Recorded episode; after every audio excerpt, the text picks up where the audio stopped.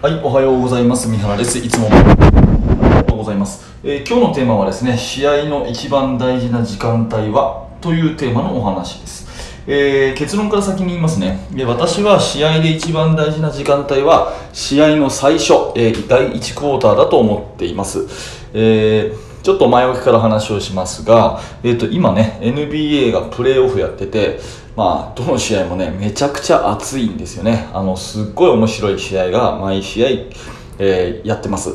でね、えーまあこんな世界が大変な時に NBA なんかやってる場合じゃないんじゃないかとかあとこういう変則的なシーズンはね、えーたとえ優勝しても本当に価値はないとか、まあ、いろんなことを言う人いますが、まあ、私は単純にね、えー一位バスケットファンとして、えー今の NBA の試合面白いし、えー好きです。なのですごくまあ楽しんでるっていうところなんですね。で NBA のプレーオフとかってえー第7ゲームまで最大あって先に4つ勝った方が勝ちっていうシリーズそういう仕組みなんですけれども、まあ、これ長年見ていてね思うんですが第1戦目を勝ったチームがほとんどそのシリーズそのものを制すんですね。1試合目最初のシリーズの一発目の試合に勝った方が結局最終的に上に上がってる、うん、確かこれ統計上ね8割近くかな。8割ぐらいのチームが実際に1ゲーム取ったらそのままシリーズ勝つっていう統計もあった。そんな風に聞いてます。でね、えーこれを1試合という、えー縮尺に置き換えるとですね、まあ、第4クォーターまであるわけですよねバスケットは。でまあ、10分かける4とか中学生だったら8分かける4とか、まあね、4本のセット数クォーター数があるわけですけどこれね本当に第1クォーター勝ったチームはそのまま試合勝つんですよ、うん、第1クォーター勝ったチームはそのまま試合勝つんですね。あのトーナメント表とか勝ち上がりとか、まあ、高校生とかでも、えー東京都の大会とかでこう勝ち上がりホームページとか出てるじゃないですか。あれちょっとこう見ていただくとクォーターごとの点数がこう入ってるじゃないですか。ね、でそれ見ていくと大体第1クォーター勝ったチームがそのまま勝つというのが8割ぐらいです。ほとんどが第1クォーター勝ったらそのまま勝つっていうのがほとんどなんですね。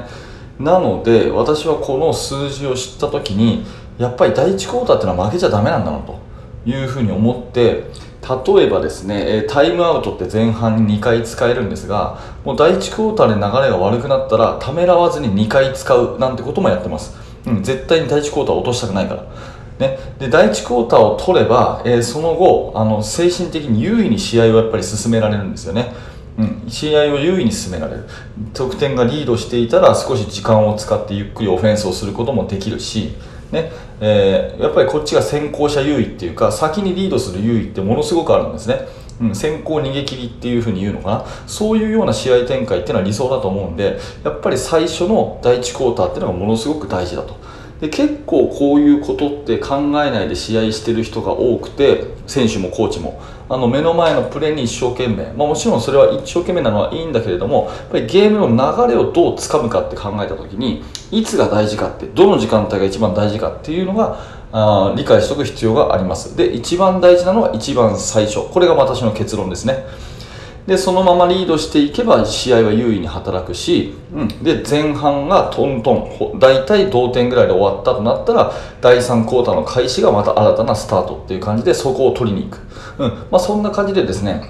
えーとにかく試合の始めを取りに行くっていうそんなつつもりで、えー力を集中発揮すると勝てるし、まあ、あの NBA の、ね、シリーズなんか見てもやっぱり第1戦目を取るっていうのはすごい大事になるので、まあ、そんなことを考えてですね、えー私は日頃バスケットを見たりやったりしてるというお話です。はい、えー今日も聞いてくれてありがとうございました。えーもしよかったらまた聞きに来てください。えーバスケの大学三原学でした。それじゃあまた。